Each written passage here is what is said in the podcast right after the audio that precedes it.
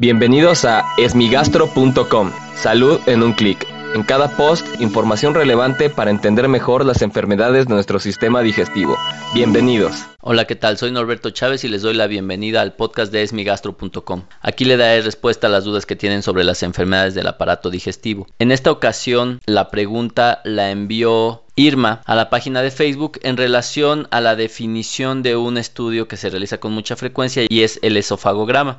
Si quieren saber qué es el esofagograma, los invito a que lo revisen en la página o en el canal de YouTube donde encontrarán un video que lo describe. Y lo que quiere saber Irma es si este estudio puede detectar la erosión esofágica. Esto es muy frecuente que los pacientes lo pregunten ya que la erosión esofágica es lo que define propiamente a la enfermedad por reflujo gastroesofágico esta entidad, esta enfermedad que se caracteriza por sensación de agruras o de que algo asciende y se nos regresa detrás del pecho y que puede llegar incluso hasta la boca y que es muy frecuente. De hecho, se estima que más de la mitad de la población puede tener datos de reflujo gastroesofágico. La erosión es el reflejo del daño constante del ácido que continuamente está tocando hacia el esófago por un tiempo excesivo, ya que normalmente cierta cantidad de ácido se regresa hacia el esófago, pero es tolerable.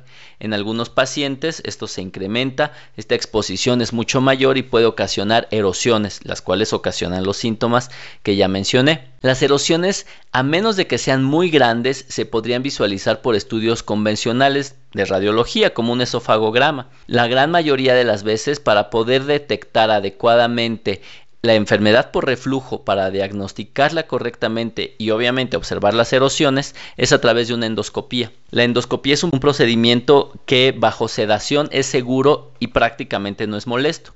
Se puede realizar en pacientes sin sedación, es decir, despiertos, pero sí genera una molestia entre moderada e intensa porque obviamente hay que deglutir el endoscopio, que es un tubo de aproximadamente 15 a 18 milímetros, y eso es bastante complicado para muchas personas. Sin embargo, la mejor manera de realizarlo es bajo sedación, lo cual por lo general lo realiza un anestesiólogo, y bajo esas circunstancias es un estudio que prácticamente no da molestias. Se recomienda realizarlo en especial cuando las personas tienen reflujo de reciente aparición y más de 40 años, ya que se deben de diagnosticar otras enfermedades o en aquellos pacientes que no están respondiendo adecuadamente al tratamiento por reflujo gastroesofágico. Ahora bien, ¿qué ocurre cuando en un esofagograma o en un estudio radiológico o en una tomografía se observan erosiones o cambios compatibles con enfermedad por reflujo gastroesofágico. En este caso lo primero que hay que hacer es ir con el gastroenterólogo porque se tiene que hacer un interrogatorio adecuado para saber si el paciente tiene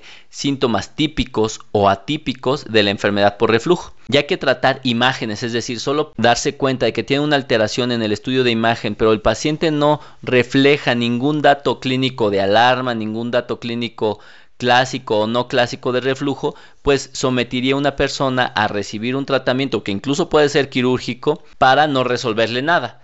Por lo tanto, no debemos de tratar imágenes, debemos de saber si el paciente tiene síntomas y si se observan alteraciones en un estudio radiológico convencional, se recomienda la realización de un procedimiento endoscópico. Muchas gracias a Irma por enviarnos su pregunta.